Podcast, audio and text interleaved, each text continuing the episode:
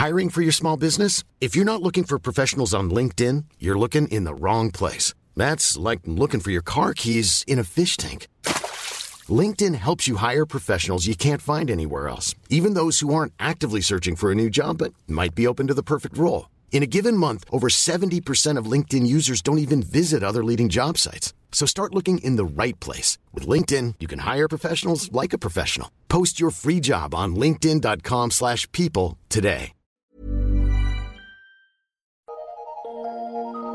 Eu sou Mário Persona e essas são as respostas que eu dei aos que me perguntaram sobre a Bíblia. Você escreveu perguntando onde celebrar a ceia do Senhor e muitos perguntam isso, é uma pergunta que traz à tona a tristeza causada pela ruína do testemunho do corpo de Cristo, que é a igreja.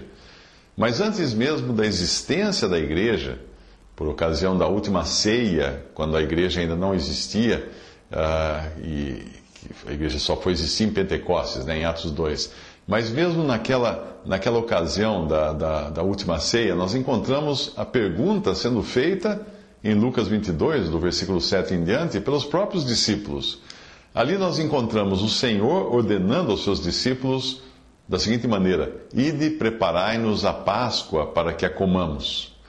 E aí eles fizeram a mesma pergunta que você faz e muitos perguntam: Onde queres que a preparemos? Essa é a pergunta de uma alma submissa ao Senhor, que deseja fazer a vontade dele acima de tudo.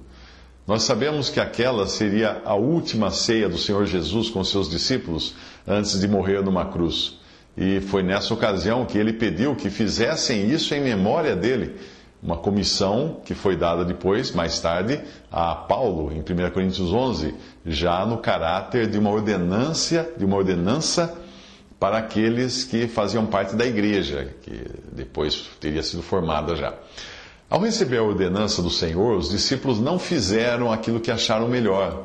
Eles nem se dirigiram também ao lugar mais próximo de suas casas ou onde eles se sentissem bem. Não.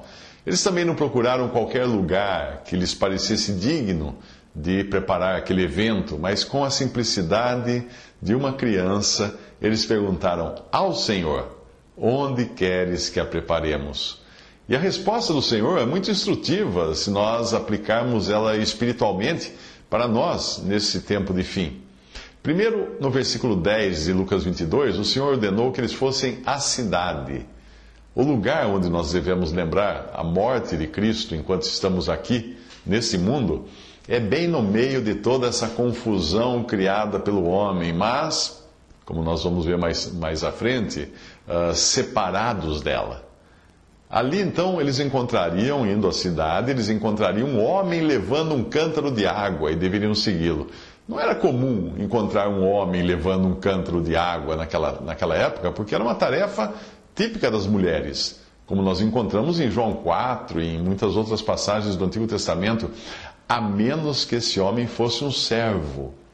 E nesse caso, ele é uma figura do Espírito Santo pois é nesse caráter de servo que o Espírito Santo se encontra hoje no mundo, na atual dispensação, levando, encaminhando as pessoas a Cristo. Isso você vê em João 16, de 7 a 15. O homem levava um cântaro de água, e esta água é um símbolo da palavra de Deus, conforme nós encontramos em Efésios 5, versículo 26, que fala da lavagem de água pela palavra. O homem com o cântaro levaria os discípulos então a um cenáculo. O que é um cenáculo? O cenáculo era o andar superior de uma, de uma habitação, de uma casa. E esse cenáculo, eles iam descobrir que estava mobiliado. Tinha mobília no cenáculo. O cenáculo nos fala de um lugar que, embora esteja nesse mundo, está acima das coisas da terra. É um lugar elevado. O fato de estar com mobília já mostra que alguém já tinha preparado acomodações suficientes para todos os que fossem ali. E eles, então, os discípulos, obedecendo às ordens do Senhor, encontram tudo exatamente como lhes foi falado, e chegada a hora, o Senhor Jesus se põe à mesa juntamente com seus discípulos para lhes falar da sua morte. Tudo isso é muito instrutivo para nós. Em primeiro lugar, nós temos que buscar o Senhor quanto ao que devemos fazer e onde devemos fazer. Ele nos mostrará com certeza.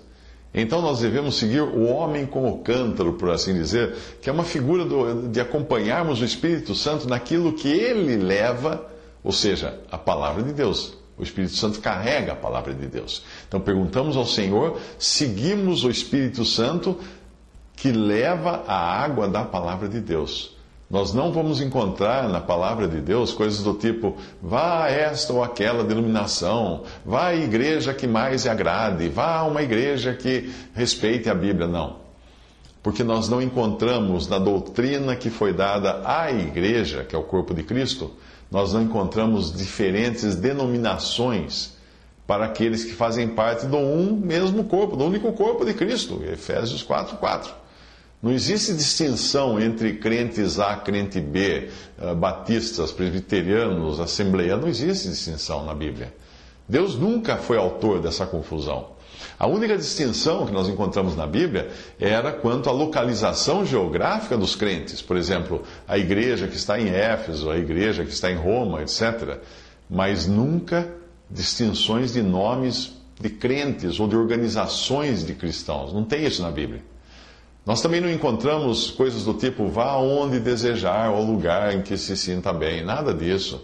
Como se os crentes não tivessem qualquer guia seguro e aí tivessem que seguir sua própria vontade, seus próprios sentimentos, suas próprias emoções. Não, não. Veja Deuteronômio 12, versículo 8. Também nos versículos 13 e 14. E veja Juízes 21, 25. O que Deus fala da importância do lugar onde Ele coloca o seu nome, não qualquer nome inventado pelos homens.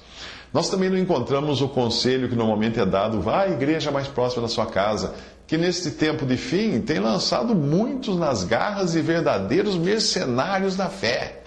Leia 2 Pedro capítulo 2, você vai ver.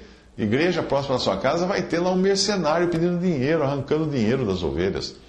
O que nós não encontramos na palavra de Deus, nós não devemos fazer. Simples assim. Nós encontramos em Mateus 18, 20 a indicação de que onde estiverem dois ou três reunidos ao nome do Senhor, e ao seu nome somente, não tem outro nome ali, ele estaria no meio, o que equivale a dizer que ele se porá à mesa com os seus que ali estiverem. Portanto, é pela palavra de Deus somente e não pelos costumes dos homens, ainda que sejam cristãos, é pela palavra de Deus somente que nós encontramos o lugar onde Deus quer que nós celebremos a ceia. Tal lugar está acima das coisas desse mundo, assim como o cenáculo que nós vimos eh, lá no Evangelho. E Deus preparou também acomodações para todos os que quiserem se, se dirigir para esse lugar.